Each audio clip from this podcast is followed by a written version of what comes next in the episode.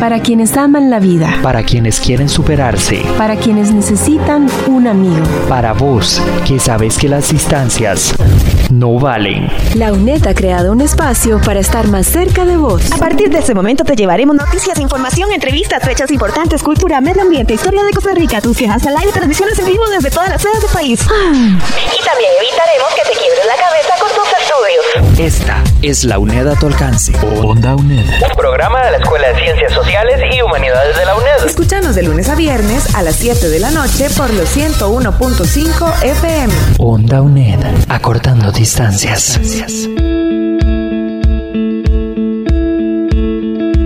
Bienvenidos y bienvenidas a Rupturas y Desencuentros, un programa del Centro de Investigación en Cultura y Desarrollo, SIGDE, aquí por Onda UNED.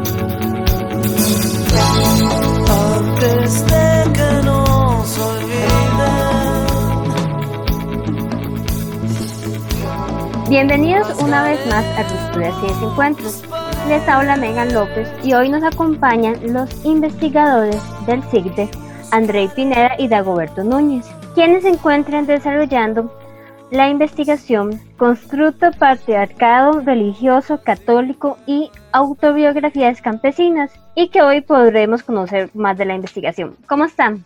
Gracias. Bien, Megan, muchas gracias. Bueno, visto desde hoy con todas las conquistas en materia de género y sexualidad que conforman parte de la agenda política, ¿en qué sentido o importancia tiene estudiar las masculinidades y las religiosidades de hombres campesinos en el siglo pasado? Con mucho gusto, eh, Megan. La pregunta sobre la, la importancia o el sentido, incluso la vigencia que pueda tener el estudio de las masculinidades y religiosidades. Estos son ámbitos de fe, digamos, en hombres campesinos, en relación, ¿verdad?, con lo contemporáneo, es decir, la vigencia es, la pregunta por la vigencia me parece muy importante, principalmente porque hay aspectos de la herencia o del patrimonio cultural que son polémicos. Por ejemplo, cuando hablamos de la cultura y la sociedad patriarcal, es algo que antecede incluso a la conformación, digamos, del Estado Nacional, ¿verdad? Eso se remonta uno a un pasado muy remoto. Según las historiadoras y historiadores más reconocidos y reconocidas, eh, se plantea que eh, remonta incluso a, los inicios de lo que se le conoce como el neolítico, o sea, cuando empezaron a establecerse apenas las comunidades o las sociedades eh, no nómadas, sino las más establecidas, por decir así, empieza a existir un tipo de relación en la que se postula, eso es lo que dice la teoría del patriarcado, se postula una superioridad, eh, un supremacismo del hombre respecto de las mujeres, incluso una, también desde el punto de vista religioso, podemos decir, cuando se, se empieza a relacionar la idea de masculinidad con religión, eh, se asocia también a que esa fe, la fe religiosa o las prácticas espirituales y demás, se relacionan con, esa, con esas ideas de masculinidad de una manera compleja, podemos decir, no de una manera fácil, sino que de una manera compleja. Entonces nosotros estudiamos en este, en este esfuerzo nuestro eh, ese, digámosle, patrimonio o herencia cultural que llamamos patriarcado religioso católico en Costa Rica, por ejemplo, es el caso que nos interesa, ese patrimonio religioso asociado a las formas de masculinidad, ¿verdad? Hay antecedentes, como por ejemplo el estudio de, que hacen especialistas como Napoleón Tapia desde la psicología o Mauricio Mengíbar desde la historia, hacen estudios sobre las masculinidades en Costa Rica, la conformación de las masculinidades, por ejemplo, en estos sectores del siglo pasado, eh, a nuestras comunidades campesinas, a los hombres campesinos. Entonces el esfuerzo es tratar de comprender ese pasado y captar de ese pasado qué actitudes persisten y qué proceden de allá, porque podría haber contemporáneamente fuentes de prácticas de masculinidad asociadas a la fe religiosa que no proceden ni del sector campesino ni proceden tampoco de ese pasado, sino que son productos contemporáneos, más contemporáneos. Nosotros nos concentramos en autobiografías campesinas que fueron recogidas por un equipo de profesores universitarios coordinados por Miguel Sobrado desde la Escuela de, Planificación de la Universidad Nacional entre los años 1976 y 1978 y en 1983 fue publicado eh, una serie de tomos que recogen las historias de todo el panorama nacional, de todas las provincias. Entonces, nuestra propuesta es establecer cómo se articulan las masculinidades, espiritualidades y religiosidades de esos hombres campesinos que cuentan sus vidas en esas autobiografías ¿Y para qué hacerlo? ¿Con qué sentido?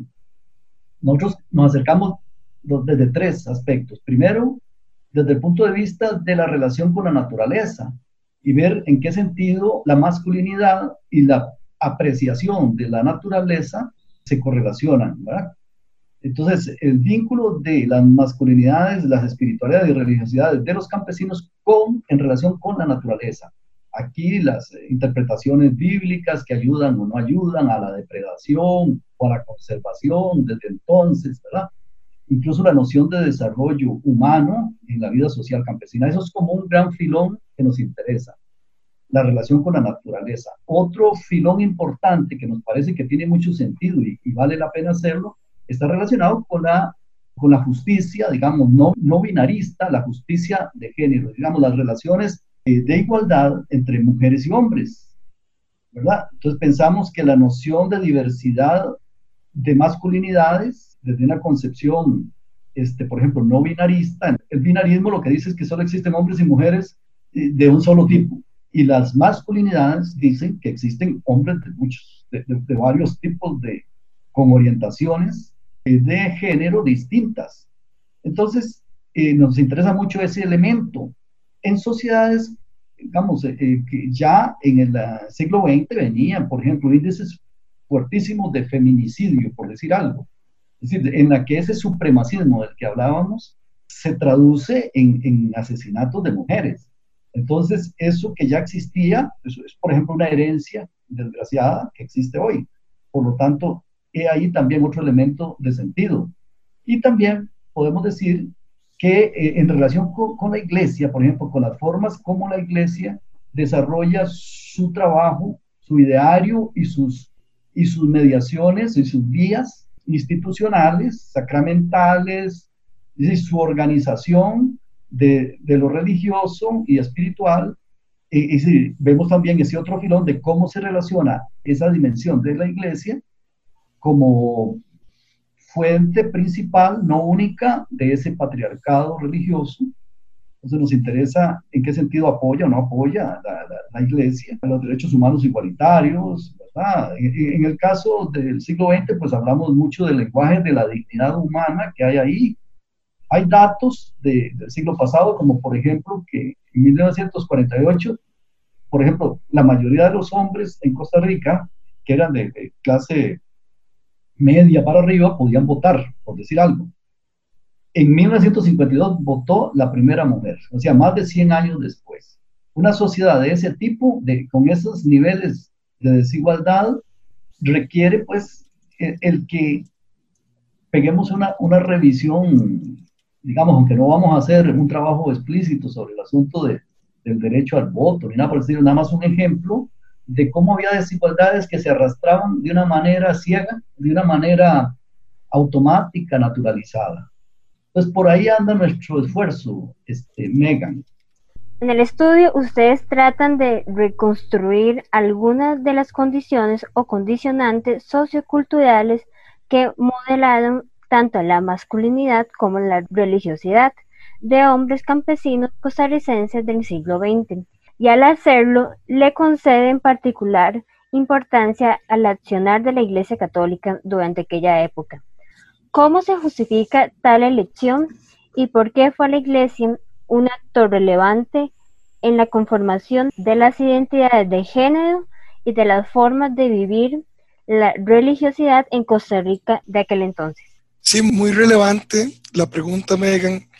Eh, lo primero que tenemos que decir para justificar esta elección es que la Iglesia Católica ha sido la institución religiosa con más peso, no solamente en la cultura, sino también en la política y en la vida cotidiana de los y las costarricenses a lo largo de la historia.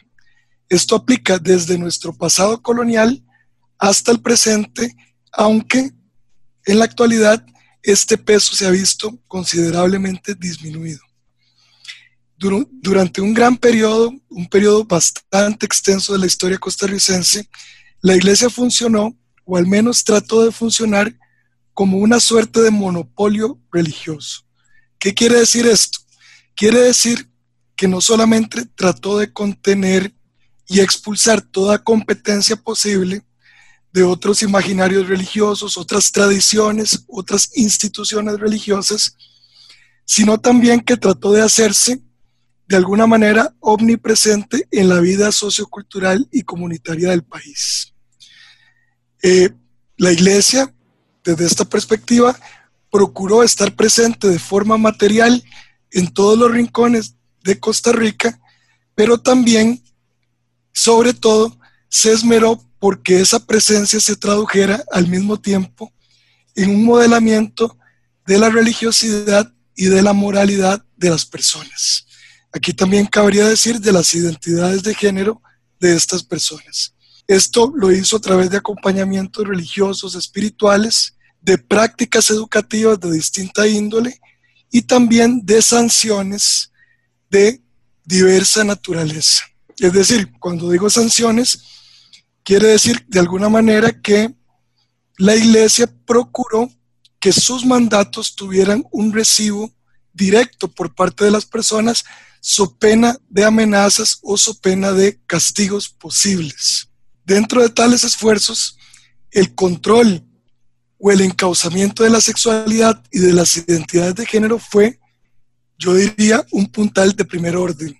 Quiere decir que la iglesia procuró enseñar cómo debían comportarse tanto los hombres como las mujeres, es decir, qué le correspondía a cada cual en términos de roles, comportamientos, etcétera, y trató también de regular las prácticas sexuales. Esto hace que la Iglesia Católica sea tan relevante en nuestro estudio y sobre todo por la época que estamos tratando. ¿Quiere decir esto que la Iglesia era la única institución presente entonces? No en el periodo de nuestra investigación hubo otras instituciones religiosas que también trataron de modelar la religiosidad, la moralidad, las identidades de género y las prácticas sexuales de las personas. Pero en ese momento histórico particular tenían un menor peso. Probablemente, o muy seguramente más bien, si quisiéramos replicar esta investigación en el presente del país, tendríamos que incorporar o darle un mayor peso también a otras instituciones religiosas. Vamos a escuchar uno de los relatos que se encuentran dentro de esta investigación y volvemos con más de rupturas y desencuentros.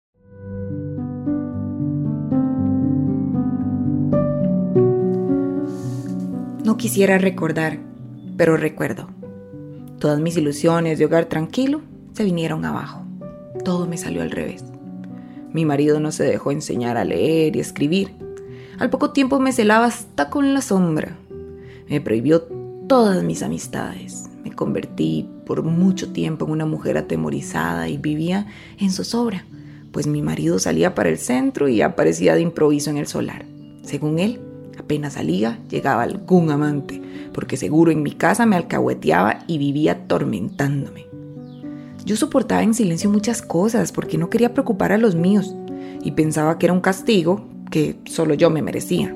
Por suerte mucho tiempo tuve el amparo de mi madre, porque vivíamos en su casa.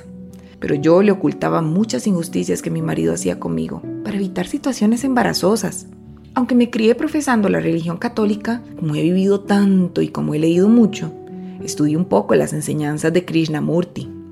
Leí muchos libros de los testigos de Jehová, he conversado con muchos evangélicos y leídos en la Biblia. Y terminé pensando, todas son teorías que no satisfacen, pues nada se puede asegurar. Depende de lo que uno quiera aceptar. No practico ninguna religión, no me hace falta, pero no discrepo con nadie por sus creencias religiosas y solo compadezco a los fanáticos en religión. Llegado al paso del Tempisque creyendo que no era nada más que llevármela a mi mujercita, no me salió como pensaba. Ella me dijo que sí, me seguía donde fuera pero casada, y yo que me había salvado de tantas. No tuve más remedio que aceptar y todavía a las 8 de la noche de ese día estaba en la casa cural de Filadelfia con el sacristán, registrando libros para buscar la fe de bautizo de ella y casarme a las 4 de la mañana del día siguiente. No recuerdo cómo se hizo para casarme, porque ella aparecía casada con un cuñado. Estás escuchando Rupturas y Desencuentros por Onda UNED. Continuamos hablando con Dagoberto Núñez y André Pineda, quienes son investigadores del Centro de Investigación en Cultura y Desarrollo SICDE, y estamos hablando sobre la investigación Constructo Patriarcado Religioso Católico y Autobiografías Campesinas. André y Dagoberto, ahora bien, como ustedes lo vienen señalando, una cosa es lo que la Iglesia Católica se propuso conseguir y otra muy distinta es lo que efectivamente consiguió.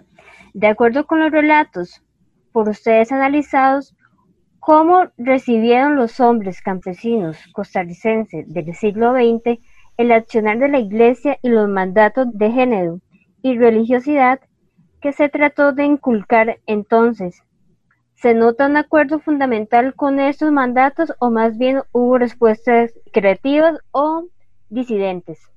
Es muy central esta pregunta, Megan, y contestarla es responder lo central de la investigación.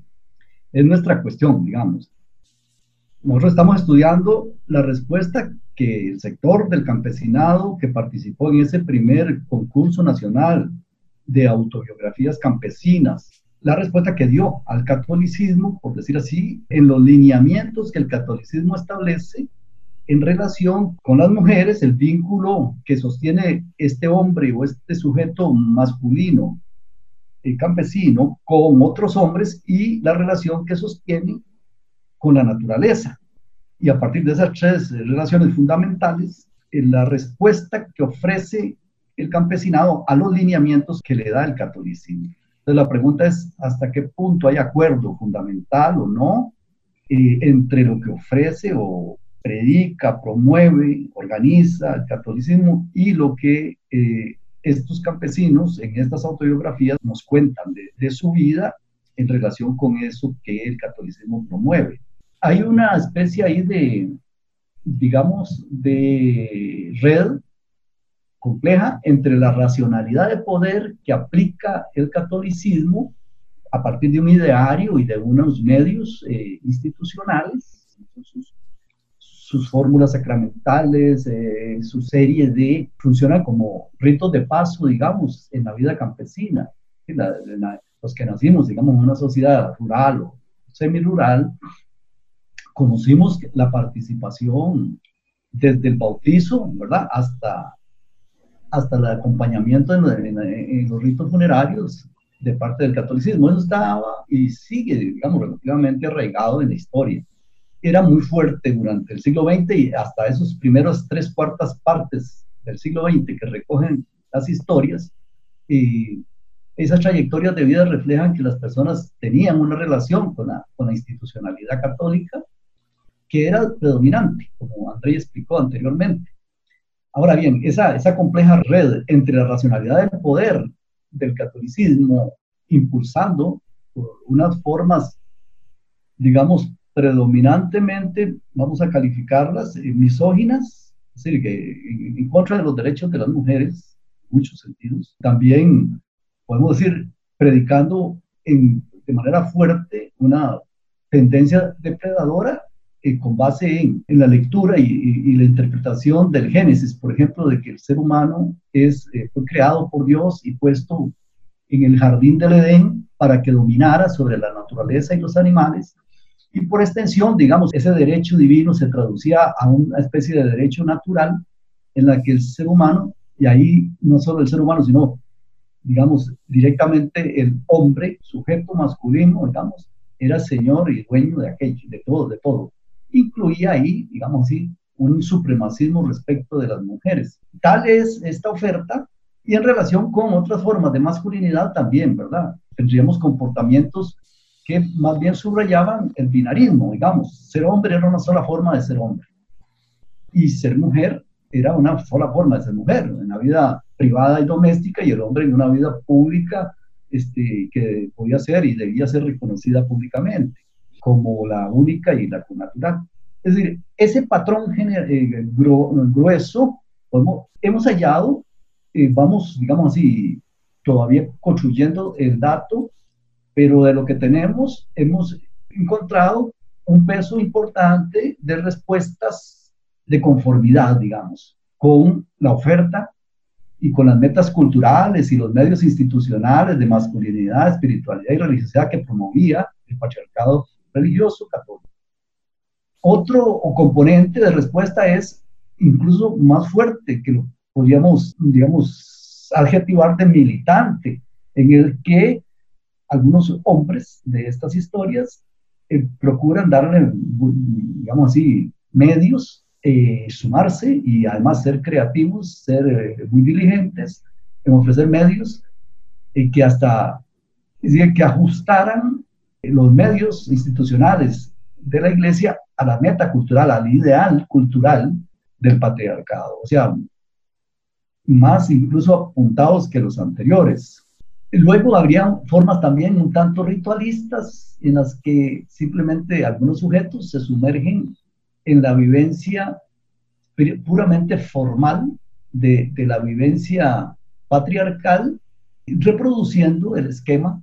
Otra tendencia es que tomamos aquí un poco de, de analistas sociales como Thomas Merton, en esta tipología que estoy describiendo. Y la cuarta forma es la que él llama de retraimiento, que es una tendencia como a sustraerse de los ideales y de los medios institucionales. Ahí no tenemos una forma típicamente hegemónica como las dos anteriores, como las tres anteriores, sino una forma no hegemónica, o sea, no militante del el patriarcado religioso por parte de estos sujetos. Y también encontramos dentro de las experiencias narradas de algo que podríamos denominar respuesta rebelde o respuesta no conforme, que es una respuesta en la que vemos sujetos que están ejerciendo una forma alternativa de su masculinidad en relación con su fe. Entonces, esos casos no son muchos, pero son suficientes como para encontrar y decir y plantear que sí había una, una disyunción, había un separamiento, una distancia fuerte, una separación del poder, de la racionalidad del poder del patriarcado religioso en algunos de los sujetos. La dinámica general de los grupos campesinos, digamos, no eh, son reproductivas de las formas. Es decir, vamos encontrando esto. Esto no es contundente en este momento, o sea, todavía no hemos terminado de sistematizar todos los datos, pero las tendencias que estamos encontrando son esas. Y fundamentalmente hay que tener en cuenta un aspecto contextual, que hay en la vida de estos sujetos, estos campesinos están viviendo una crisis muy conmovedora de las bases de sustentación, de sobrevivencia que tenían como campesinos. Son sujetos que han tenido que movilizarse mucho y porque eh, buscando nuevas fronteras agrícolas o buscando vender su mano de obra y él, ellos y sus grupos familiares a veces, a veces ellos solos, entonces están en una situación, digamos, que un autor, eh, sociólogo, analista de estos procesos, este, de apellido Rodríguez, nos dice que se llama o se, se puede llamar procesos de descampenización. Es decir, están perdiendo aspectos identitarios fundamentales. Eh, es decir, en, su conjunto, esa situación vital o esa, esa coyuntura de descampenización puede, por decir así, abrir un cierto abanico de modos de adaptación individual o de rechazo a las prácticas y discursos del patriarcado religioso. Por ahí, eh, en términos generales, es que estamos analizando sin haber eh, terminado todavía la totalidad de, de la sistematización. Para ir terminando y regresando al punto inicial, ¿qué lecciones podemos extraer de estos hallazgos y qué nos pueden decir sobre nuestro presente y nuestro futuro?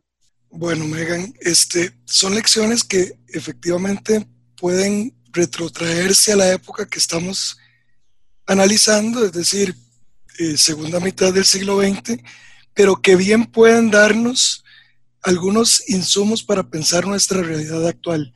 La primera lección que podemos extraer es que por más poderosa que sea una institución religiosa o conjunto de instituciones dentro de un entorno social, cultural, y por más influencia que ésta pueda tener en las personas, siempre habrá una cierta disparidad entre los mandatos religiosos emitidos por esta religión, por esta institución religiosa, y la religiosidad y la moralidad efectivamente vivida por las personas en una época dada. Esta lección es importante sobre todo para que podamos hacer evaluaciones un poco más certeras y precisas respecto de la influencia efectiva que pueden tener las religiones sobre las morales dominantes en una época.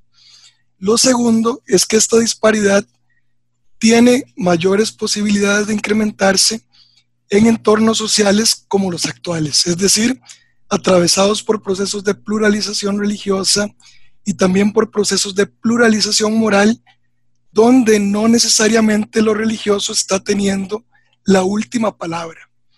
Allí en donde se han roto los monopolios religiosos, en donde hayan crecido o puedan estar creciendo las desafiliaciones religiosas y también la autonomía moral de las personas, cabrá esperar, por lo menos desde el punto de vista que lo estamos analizando, una mayor brecha entre lo deseado por las iglesias y lo vivido por las personas. Algo que por supuesto al mismo tiempo está potenciado hoy en día por el fortalecimiento de reivindicaciones éticas, amparadas en los derechos humanos, en la noción de dignidad humana y por supuesto en una reivindicación que es muy moderna que tiene que ver con la libertad de conciencia de cada quien, de cada sujeto. Ahora bien, del hecho de que siempre haya existido esta cierta brecha entre los mandatos y las vivencias y de que hoy esta brecha pueda estarse incrementando, no se sigue que estos mandatos hayan caído en el vacío o que hayan sido totalmente ineficaces. Aunque no siempre se siguieron al pie de la letra, estos, cabe decir, sí tuvieron capacidad de colarse, de impregnarse, aunque sea como referentes entre los imaginarios sociales y las moralidades dominantes en una época. Por tanto, no solamente cabría preguntarse si las religiosidades y las moralidades, y por supuesto las identidades de género, de hoy son distintas a las del pasado, sino también en qué sentido y en qué grado lo podrían ser. Aun cuando éstas ya no deriven directamente de mandatos religiosos, la gran pregunta es, ¿son realmente distintas a las del pasado? Cabe recordar, junto con la escuela histórica de los anales, que los imaginarios sociales suelen moverse dentro de la larga duración histórica, en ocasiones dentro de la muy larga duración histórica. Para que cambien estos imaginarios deben ocurrir transformaciones sociales realmente paradigmáticas, pero al mismo tiempo deben estar expuestas dichas transformaciones o mejor dicho, deben estar expuestas de forma prolongada a estas transformaciones. Difícilmente las mentalidades, los imaginarios, las moralidades, los valores cambian de la noche a la mañana. Usualmente requieren un largo periodo de tiempo para cuajarse y para terminar de dar a luz unas nuevas formas distintas a las del pasado. Y aquí tiene mucha relevancia lo que señalaba Dago hace un momento. Los procesos de descampenización podrían haber jugado un gran papel en estas transformaciones. De momento, sin embargo, es una pregunta de investigación que juega tanto al interno de nuestro actual proyecto como en futuras actividades o proyectos de investigación que nos podamos plantear de manera más contemporánea.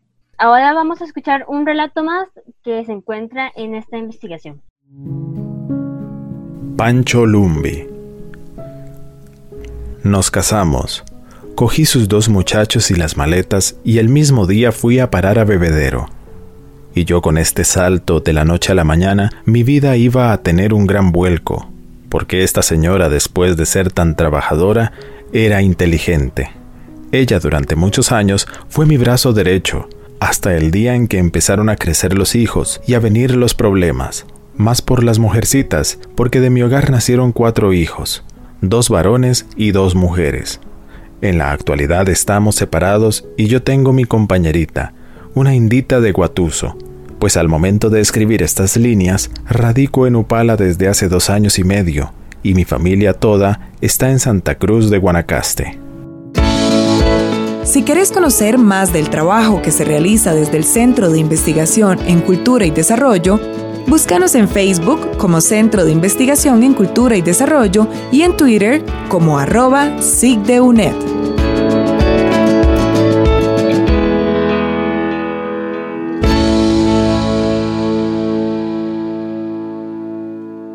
Llegamos al final del programa del día de hoy. Muchas gracias André y Dagoberto por habernos acompañado. Muchas gracias a vos, Megan, por el espacio.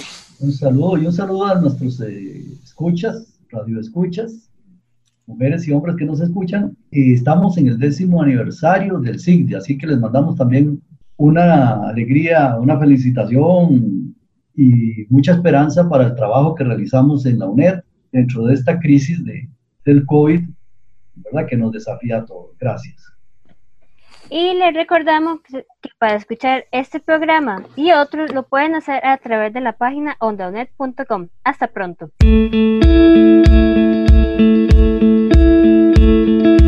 Acabas de escuchar Rupturas y Desencuentros, un programa del Centro de Investigación en Cultura y Desarrollo SICDE, aquí por Onda UNED.